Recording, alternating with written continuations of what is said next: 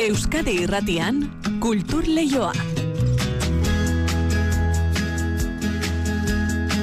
Eneritz gorrotxategi arratsaldeon. Arratsaldeon inigo. Galtza betelan izango ditu kultur, kulturzaleak asteburu honetan. Nora jo eta Nora zer zer ikusi zerrekin gozatu aukeratzeko. Bai, lanak ugari izan ere itzorduak amaika dira, ez da? Amaika bere zentzu zabalenean. Bai, bai. E, batetik musika hautatu nahi duenak, nondik gaur ere, bertan, eh? hori da, hori da, gaur bertan badu aukera, besteak beste behartzainaken kontzertua gaur hasiko delako, baina bihar ere izango da, eta urtarrilan ere bai. Eta bestalde ba, gaurko hautaketen artean, ba, iraitzordu gehiago, arangurengo herritarrek dute esklusiba hori bai, ba, irleiko eskua bertatik bertara ikusteko aurrek izan dute hori, Hmm. ere eraso kontatu dizu zuei ere albistegian, eta herritarrek arratsaldean izango dute aukera, eta gero jakingo dugu, non ikusteko aukera izango duen, iruñara joango baita. Ederki.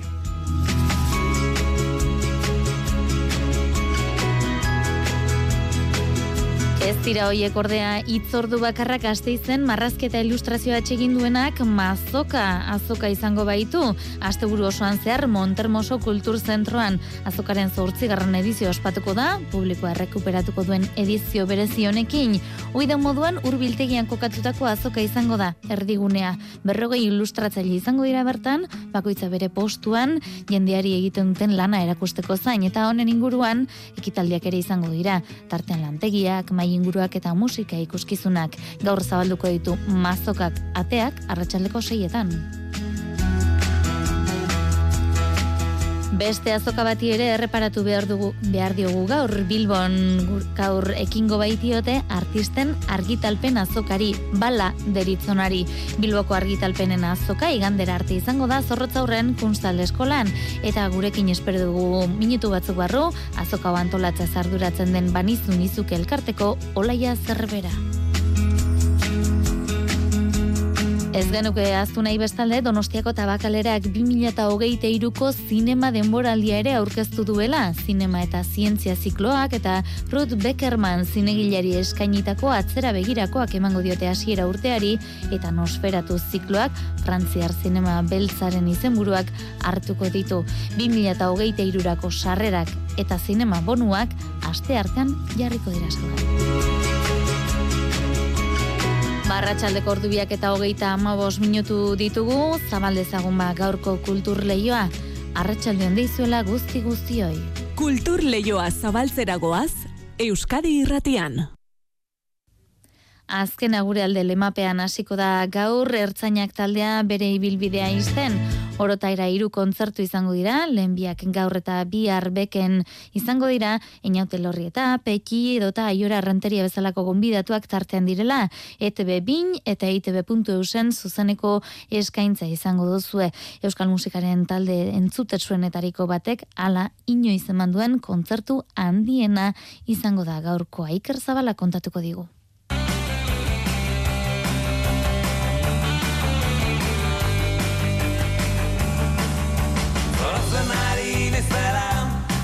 Iragan mendeko larogei garren amarkadako hasieran hasi zuen bere ibilbidea, ertzainak talde arabarrak eta ia berrogei urte beranduago zirkulua itxi egingo da. Josu Zabala, sortzaile eta multiinstrumentistak era grafikoan azaltzen du ertzainak jaio eta bukatu bira honen ispiritua. Gure azken arakiriaren ordua heldu behar da, ari gara espatak zorrosten, utxik ez egiteko, ba, ilusio handirekin beste alde batetik. Gure azken hau festa handia nahi dugu izatea, Beste hainbat lagun ere egongo dira holtzan eta betiko ertzainakeko kide ugari, gari ahots eta gitarra. lau izango gea, txampi baterian, Josu soinuan, e, bingen mendizabal teklatuekin, eta neu ez. Kao, lau pertsonaje eta lau pertsonalidade oso desberdinak.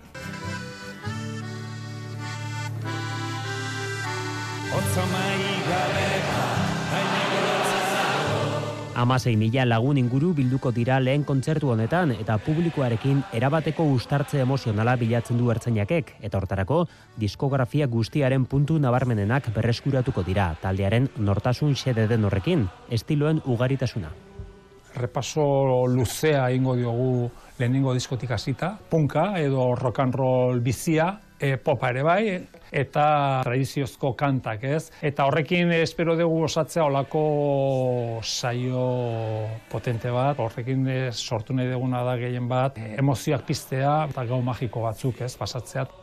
Eta bidearen ardatza behatuko den denean, taldearen bilakaera bera ere hausnarketa gai dute biraren atarian berekideek.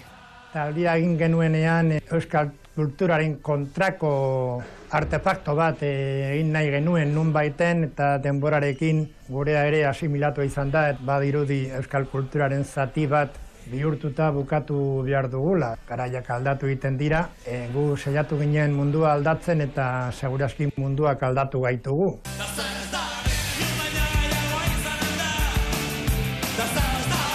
Eta ala biro honen arrakastaren olatua ez zuten inola ere espero. Hasiera batean ba, talde zombiaren e, itxura hartzen genion, hau guztiari, gure garaiak e, pasata eta berriro deskurtzea daukagula honen beste jarraitzaile prest. Diru ordaintzeko e, oso zaila deskribatzeko Euskal kulturaren jaia izatea da bilatzen dena, eta ala Xabi Aburruzaga, Mikel Marquez, Tapia, Leturia, Aiora Renteria, Einaute Lorrieta, Peti eta Rafa Rueda ere egongo dira oholtzan ertzainaken emanaldia hasi aurretik.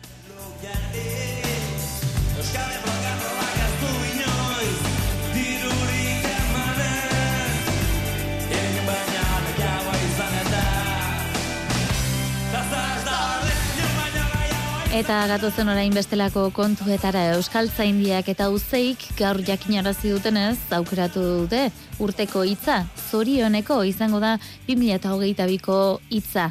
Ba gaurrein justu irulegiko eskua lehenbiziko aldiz janda aurrean ikusgai jarri dute aurkitu zuten udalerrian arangurengo ibarrean bertan.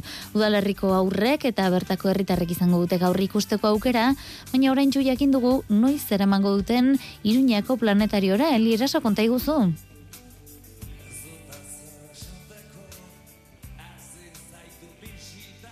Arratxaldeon irulegiko eskua, abenduaren hogeita bederatzean iruñeko planetarioan ekonen da ikusgai edo norentzat. Jakin mina argituta, ba, gaur ilusio handiz, begiak zabalik eta irribarrea aurpegian zutela gerturatu dira, arangurengo ikastetxetako aurrak irulegiko eskua ikustera. Oso polita da, eh? Eta, eta zarra. Mila urte. Ederra bai, baina eskasa iruditu zaie, bestelako espero zuten. Pentsatzen nuen potxoloagoa zera, baina nuen gustatu zaitaz. Eta pentsatzen nuen handiagoa zela. Claro, klasean ikusi dugu e, pantalla e, oso handi batean eta pentsatzen genuen zela handiagoa. Zatua dago, ez? Ah, ez duzu garbitu. Zorioneko irakurtzeko lanak izan dituzte, burdinaroko aurkikuntza arkeologiko paregadea beirazko kutsa baten barruan dago. Mutiloa goitiko kulturretxeko areto nagusian. Bertan, azalpenak eman dizkie, maikin aiestaran, indusketa zuzendaria, karantza elkarteko arkeologoak. Dagoela idatzita, idazketa e, basko, baskonikoz, eta baskoieraz, eta e, hizkuntza ere baskoiera dela. Eta hor lehen hitza jakin. E, bai, etxean jartzen zuten zoriona emateko. Eta e, gauza txarrak ez pasatzeko. Arangurengo Ibarrak induzketaren aldeko apostua egin zuelako beste inork baino lehen ikusiko dute bertakoek arrotasunez hitz egin du Nora Goikotxea kulturteknikariak.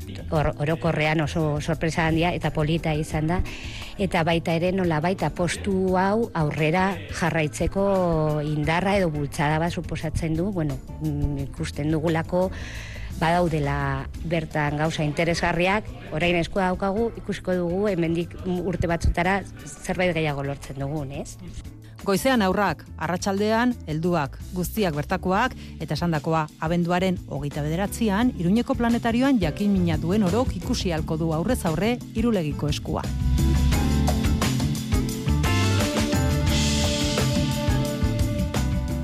Entrega beraz argitu da, Iruñean izango da planetariunean abenduaren hogeita bederatzean, eta gatu zen orain Donostiara tabakalerak 2008 iruko zinema denboraldi aurkeztu baitu. Zinema eta zientzia zikloak eta Ruth Beckerman zinegileari eskainitako atzera begirakoak emango diote hasiera urteari, eta nosferatu zikloak frantziar zinema beltzaren izenburuak karriko ditu urtean zehar. 2008 iruko emanaldietarako sarrerak eta zinema bonua, abenduaren hogeian aste artean jarri jarriko dira salgai. Ainoa agirrek ditu xetasunak.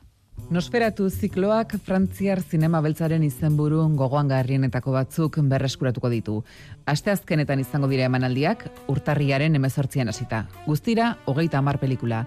Josemi Beltran, Donostia Kulturako zinema unitatearen zuzendaria. Genero bat aukeratu deu, eta gutxi gora bera, hogeita amar film izango dira, e, atxera begira da honetan, eta helburua ba, Zinema beltza, Frantziako zinema beltza ezagutzea eta batez ere gozatzea. Urtarrian abiatuko dira laber, Ruth Beckerman zuzendariaren pelikulen proiektzioak. Emakume zuzendari bat, protagonista, eh, Ruth Beckerman, Austriako eh, zuzendaria. Bere filmografia osoa ikusi izango dugu hemen. Guztira amala usaio izango dira eta gainera maiatzean e, Ruth Beckerman bera egongo da hemen, areto honetan, ba, bere lanari buruz e, hitz egiteko. Tabakaleratik pasako dira baita ere, Maria Elortza, Paul Urkijo edota Pilar Palomero. Las Niñas filmaren zuzendariak zinemagien arteko elkarrezketak programan parte hartuko du. Eta Zinemaldia Plus zikloan Nest lehiaketako film laburak ere emango dira. Baita ikus mira berriak programako egoiarren lanak. Josean Fernandez, Euskadiko filmategiaren zuzendaria. Donostiako Zinemaldiak film bat eh, programatuko du hilero, pantalla eh, partekatuan, e, ba hori Zinemaldia Plus e, zikloaren bidez, non ekitaldiarekin edo sorkuntza berriak babesteko programekin loturaren bat duten zinemagilen obrak jasotzen e, diren. Eta martxoan, bestalde, Donostia Zinemaldiak, Tabakalerak eta Elias Kerejeta Zineskolak antolatutako 2008ko ikusmira berriak programako egoiarren aurretiazko lanak eskeniko dira. Eta Euskadiko filmategiak eta Donostia International Physics Centerrek antolatuta, zeigarren urtez, zinemak eta zientziak bat egingo dute zinema maite dugulako, baita, ez, urtarriaren e, amabian gazte izen, eta amairuan hemen tabakaletan hasiko da zinema eta zientzia e, zikloaren seigarren edizioa, seigarren edizioa, da.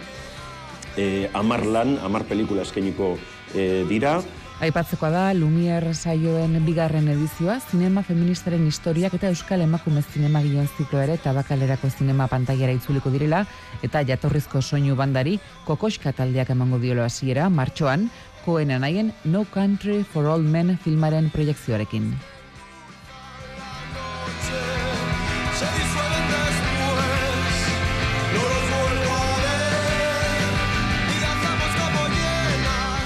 Eta gazte izen, marrazkia eta ilustrazioa nagusi izango dira asteburu osoan zehar Montermoso Kulturzentroan. Mazoka azokaren zortzigarren edizio ospatuko da, publikoa errekuperatuko duen edizio berezionekin. Oiden moduan, urbiltegian kokatutako azoka izango da erdigunea. Berrogei ilustratzaile izango dira bertan, bakoitzak bere postuan jendeari egiten duten lana erakutsiko du, eta honen inguruan ekitaldiak ere izango dira. Tartean lantegiak, mai inguruak eta musika ikuskizunak. Mazokak gaur gaur zabalduko ditu ateak arratsaldeko seidan eta zabalik izango da igande arratsaldera arte mailu odriozola kontatuko digu. Marrazkia eta ilustrazioa balioan jartzea da mazokaren helburuetako bat. Ilustrazioa produktu desberdinetan aplikatu daitekela erakutsiko dute sortzaileek eta egu berrietarako opari dotoreak eta esklusiboak erosteko aukera emango du azoka honek. Berrogei artista izango dira bertan, hiru egun hauetan. Esperientzia handia dutenak dira asko eta hauen ondoan hasi berriak ere izango dute euren tokia tartean, Maider Leturiagak bekikasle beka lortu duen marrazkilariak. Marta CDS da mazokaren arduraduna. Badaude izen ezaguna, Celsius Pictor, Mar Ferrero, Mar Villar bezala, aurtengo bekaduna, baina pasadan edizioen bekadunak arkestu egin dira proiektu berriekin helduagoak eta hemen bueltan daude, vale? Gure bekaduna Maita Irleturiaga da, baina ere bueltan eukiko du Carmen Mi, Be Mikelarena, e, Marine Jauregi eta Paula Huarte e, eta Gazteizko ere eta Euskadiko ilustratzaile importanteak Nuri Hernandez bezala, Elena e, didi bezala, beraz, eh, estilo eta teknika guztietako ilustratzaileak eukidiko dituzu hemen. Eta denetarik ikusiko da azokan, kusinak, ordulariak, kamisetak, poltsak eta modu esklusiboan egindako ilustrazioak. Eta honen inguruan, beste egitaldi batzuk ere antolatu dira. Mazokalariak, noski, bere obrekin, originalak, e, pampiñak, ceramika, denetatik egongo da, baina baita ere, badaukagu programa ban, non, taierrak umentzako, bai handientzako, egongo direan, eitzaldiak, e, liburuen aurkezpenak, ekitaldiak, eukiko dugu ipuin kantalariak txikientzat, ipuinak musikekin. E, eukiko dugu ere jam sesio bat, Mazokak gaur arratsaldeko seietan zabalduko ditu ateak eta zabalik izango da, bihar larun bata goizeko bederatzietatik iluntzeko bederatzietara eta igandean goizeko bederatzietatik arratsaldeko zazpietara. Gazte izen, Montermoso jauregiko urbiltegian. Kultur leioa Euskadi irratian.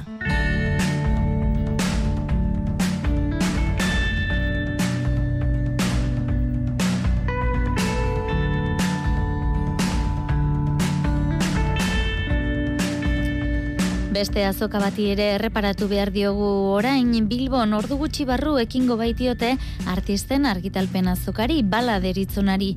Bilboko arte liburu azoka igander arte izango da zorrotza hurren eta gurekin dugu azoka antolatzaz arduratzen den banizun izuk elkarteko oleia zerbera. Oleia arratsaldeon. Arratsaldeon. Prestatu beharreko guztia prest dagoeneko edo bueno, ja martxan gauz guretzako ja aste osoa izan da horre atope egondakoa, beraz, behin hasi eta ja bertan sartuta murgelduta daude. Mm Ezer baino lehen esan dezagun, berrogeita amarrestan izango dituzuela, ez da? Jendeak bertan artisten lanak topatu eta erosi ditzan, eta argitalpen azoka dela, ez bere horretan liburu edo disko azoka bat, ez da? Bai, hoi da orduan guk e, pixka tamen Euskal Herrian e, eta bueno, modu internazional, e, alboratuta galditzen dian proposamen artistikoei parada ematen diogu eta orduan honen bitartez artista o sortzaile bakoitzak e, modu baten edo besten argitaratze dituzte proiektu hauek eta gu pixkat zubi moduen e, biztanleria ikusleak, erosleak eta artestaen arteko ba, zubi hori eratu nahi dugu asoko honen bitarte. Mm Beraz, formatu konbentzionalez aratago doazen lanaetan murgiltzeko aukera ere eskainiko duzue, eta horren guztiaren osagarri musikaz beteriko programazio ere bai. Aurten mm. musika sormen alternatiboa eta autoedizioa dituzuelako ardatz? Bai, hori da, aurten pentsatu denun gai bezala igual musikari ere pixkat garrantzia eman behar geniola, ze azken finean gurea da, sormen inguruko azoka, ez da bakarrik e, publikazioak ulertze ditugu moduen esan ez, liburuak eta baizik eta pixka eta aurrera gogoaz, eta musikan ere sormen hori eta autoedizioa eta pertsonalki aurrera modu originalean proiektuak eramateko modu hori existitzen da, eta bueno, honi buruz hitzein nahi genuen, eta horren beste talde eta elkartei pixkat e, bozera maile zala aukera eman dezaten esplikatzea pixkat zelan eite duten lan, eta zer dauke unor. Mm Ordu zordu ez du aipatuko azokak zer eskaintzen duen, baina ez dakit egun bakoitzari dagokion itzordu aipagarriren bat baute dagoen, edo eta zerbait nabarmendu beharrekoa, entzulek jakin beharrekoa? Ba, bueno, denok bizi izan ditu urte gogorrak, orduen, klaro, e, pasaren urtetik ona ja mm, berreskuratu dugu pixkat programazioa topera ipintzearen, eta egia esan da, mm, bai egia dela, minuturo, minuturo, zerbait daukeula berria ordun atope gauz, e, goizetik arratsaldera jada bi egun osoa izango dala, izugarrizko proposamen pila ditugu, itzaldiak, performantzeak, kontzertuak, e, tailerrak, bueno, danetik, e, itzaldiak baino gehiago, baino gehiago nik esango nuke diela elkarrizketak, ze, saiatzen geha hor olako mai bidibil baten, danak pizkat parte hartu ezaten. Ikuslea, artista, e, argitaletxea bera, o, bueno, bertan dagoz pertsonak, orduan gauzazko ditugu, eta azkeneko momentuan kontzertua, eta aurten taberna de bai irikita, eh, edan eta jan, beraz imaginatu zazu atope, atope, egon gozea, zebulo zontzea. Ba, ez da, gelditu ere egin gabe, eskaintza zabala duzuelako, amar urteko ibilbidea baduzue dagoeneko, bederatzik nagarren azoka izan arren, erratuta bai. dagoen azoka dela esan genezake orduan? Jendeak badu itura, hartu du itura joateko. Ez dakit, hau zertuko nintzak eman jezate da, baino, bai, bueno, e, jo, ba, justo horri nire zaiten pizkatatzo Pablo taniz, e, Pablo da pizkatzu zundaria tani hor laguntzaile bezala baino atope biok, eta esaten genuen nola hasiera baten, kostatzen egiten zitzaigun eta oso modu underground baten operatzen genuen aurrera eta ofizial du nahi ginen. eta orain ja pizkat esperientzia hori aurrera jondala, ez dakit igual ofizialdu garen eta alternatibo edo underground gehiago jatzen edo, orduan, ba, bueno, e, bai, publika jarraitzen du eskertu behar da Bilboko parada guzti hori gurekin dago eta eta berreitan barrezan dira, baina jendea kanpoan gaitu daldekua dalako, eta e, bai, gu oso pozik gaude. Beraz, e, iazko etenaren ostean berreskuratzen dena azuka izanagatik, ez da faltako zer ikusi zertaz gozatu eta zer ikasia, ez da, e, izango dira itzaldiak, esan dugu kontzertuak, entzuten ari garen e, ba, pasaren eta morante esaterako tartean izango bai. dituzue, ez da, e, kunstal diseinu eskola antopatuko zaituztate? Bai, e, lekua igual despistatuta dagoen horretzako, naiz eta gero eta ezagunagoa izan, ze hemen bilbo naunditu eta ondituz dijoa, eta zorro zaurrera junbargea. Urduan, zorro zaurre asko aldatu da, bilbo tarrok ja badakigu, baino ja da ez da penitzula bat, egin duartu bat da. Pasatu bat, dezu zubia. eta, bueno, hor pasan zubia eta bere la pasioan azintzua eta papelera eraikin antzinakoa zan, baino lehen da eraikin bat da, ordu bere ala topatzen zu, eta eta hortze gauz eta eta lekua be bai pizkat askatasun hori emate dugu. Igual ez dugu zentruan, baino bestetik ere ba liberdade hori nagaitzen da eta hor oso oso eroso gauz, bai. Uh Tira, ez dakitoleia besterik azpimarratu nahi haute duzun, edo eta, bueno, ba, jendeari gombitea luzatuko diozun, azte honetan, ba, bala azuko honetara joan da. Bai, nik esango nuke, ze benetan atzoka hontan urbiltasun unia baten da, jendeak proposatzea dituen proiektu horiekin eta publikoarekin. Azken finean, erostea guai, baina ikustea eta ezagutzea niri gehiago gustatzen zaitu, bai, esperientzia hori. Eta gero, eske proposamen pila ditugu, e, esan behar dut, iganean, kaseteak eiteko tailer bat dago. Kasetea itzuli delako, eske hor gauz berriro bintaje eta horiek, izan zen vinilo horrein kasetea da. Eta kontzertu eta, bueno, e, izailean, zailer erkitzea zelako pertsonalitatekin, eta ba, bai, bai, oso guai, eta gaina bihar eguzkia asko da, así que, e, posi, positibo mundu guztia urru da bila. Ondo da. Ba, olaia zerbera, banizu nizuke elkarteko kidea eskerrik asko, artistan argitalpen azoka honen berri gurean ematearren, zorterik onena, ia jendean dana izaten duzuen ikus miran eta interesa azalduz, eta urrengo baterako, ba, badakizuen on gauden. Ondo izan? Bale, ba, eskerrik asko zuei. Aio, aio.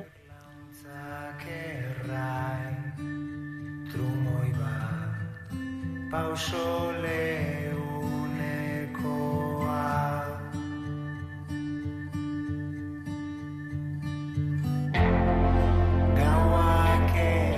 Eta auzoa aipatu du, bilakaera aipatu du, gure gonbidatuak eta Donostiaren historia lotuta dagoen Morlan auzoaren bilakaera hobeto ezagutzen lagunduko duen liburua plazaratu du Claudio Artesano Donostiarrak etnografian aditua da bera eta testuaren targazkin bidez islatu du historiaren zati hori Morlans denboran zehar. Morlans a través del tiempo izaneko liburuan gazteleraz eta euskaraz irakur daiteke edizio berean, euskarara itzulpena miren azkaratek egin du Mari Jose Uriak ditu xetasunak. Donostiaren historian eta bereziki Morlans eta Ieteko auzoetan denboraren joan etorrian izan diren bilakaeran asko ikusitakoa da laurogita urte dituen Claudio Artesano Garikano Donostiarra. Enografian aditua da Aieteko ikastolako sortzailetakoa eta horretik ere baditu beste liburu pare bat. Oraingoan idatzitako liburu honek hiriaren historiari lotuta dagoen Morlans auzoaren garapena hobeto ezagutzeko parada emango digu. Auzoko bizimodua aldatu zuten hiru mugarri jasotzen ditu liburu honek. Lehen aldiz ura ekartzen hartzeko prozesua, Morlanseko iturburuetatik Donostiara, Bilbo eta Donostia lotu zenekoa bide estuko trenbideaz eta odalaren gaz fabrika berria jarri zenekoa. Alaixi gogora ekarri du miren azkaratek liburuak gazteleraz eta euskaraz irakurri daiteke edizio berberean eta bera izan da egilaren testua euskarara ekarri duena. Azkarate Donostiako kultura zinegotzi ordezkari zen liburaren berri izan zuenean eta itzaurra ere berea da. Eta Klaudiok aipatu du Bilbo eta Donostia lotu zituen trena, gaz fabrika, garai hartan kaleko e, argiak e, jartzeak gasarekin e, pizteak ekarri zuen gas eskariari erantzuteko fabrika berri bat behartzen. Eta horretarako orduan ere kanpokaldera joan zen eta parke teknologikoak eta normalean kanpoaldean egiten ditugu. Orduan ere morlas izan zen nolabait hainbat e, proiektu estrategikotarako kanpoalde hori. Eta horrek berarekin ekarri zuen auzoa asko aldatzea. Argazkietan eta testuan argazten da beste beste baserritarren bizimodua, emakumeen egitekoa garai hartan itsasoan uraino iristen zen edota haieteko bizilagunek ondarea berreskuratzeko egindako lanak. Garai hartako baserriak nolako bizimodua zegoen eta gaurko gazteek zer ikusten duten hor ze aldaketa egon den horren lekukotza izatea uste dut oso garrantzitsua dela. Bereziki estimatu nuen lehenengo zirriborroa irakurri nuenean emakumeen lanari eta emakumeen zereginari ematen zaion lekua kapitulu oso bat hartzen du garai hartan emakumeak eta e, garbitokiak eta ze lan egiten zuten zenbaterainoko protagonismoa zuten Gaskoien iritsiera gerra gertakarien zenbait ezaugarri Franco Donostian historian zehar izan diren gertakarietan ere murgilduko gaitu eta morlas denboran zehar izeneko liburuak dagoeneko salgai dago Donostia kulturak argitaratu duen lan hau.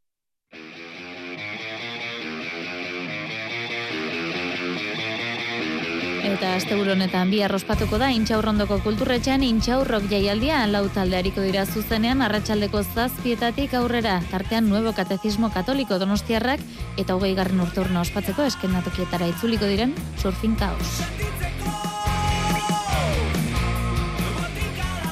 E, api mila eta masaian joven nuen azken kontzertua, naiz eta oain e, hogei urte pasa direla ginenetik eta e, pentsatu dugu hori kontzertu pare bat egitea e, kontzertuan egongo dira e, Stupid Fucking People, direla, bueno, donostialdeko e, musikariak, talde ezberdinetan ibilitako jendea eta horrela, punk roka jorratzen dute, Flash baita ere, oso talde punk interesgarria, e, talde ezberdinetako jendearekin ere, eta eta azkenik e, nuevo katezismo katoliko, baita ere beraien e, hogeita margarren e, urte aurrena e, bueno, ospatzen e, arituko direnak.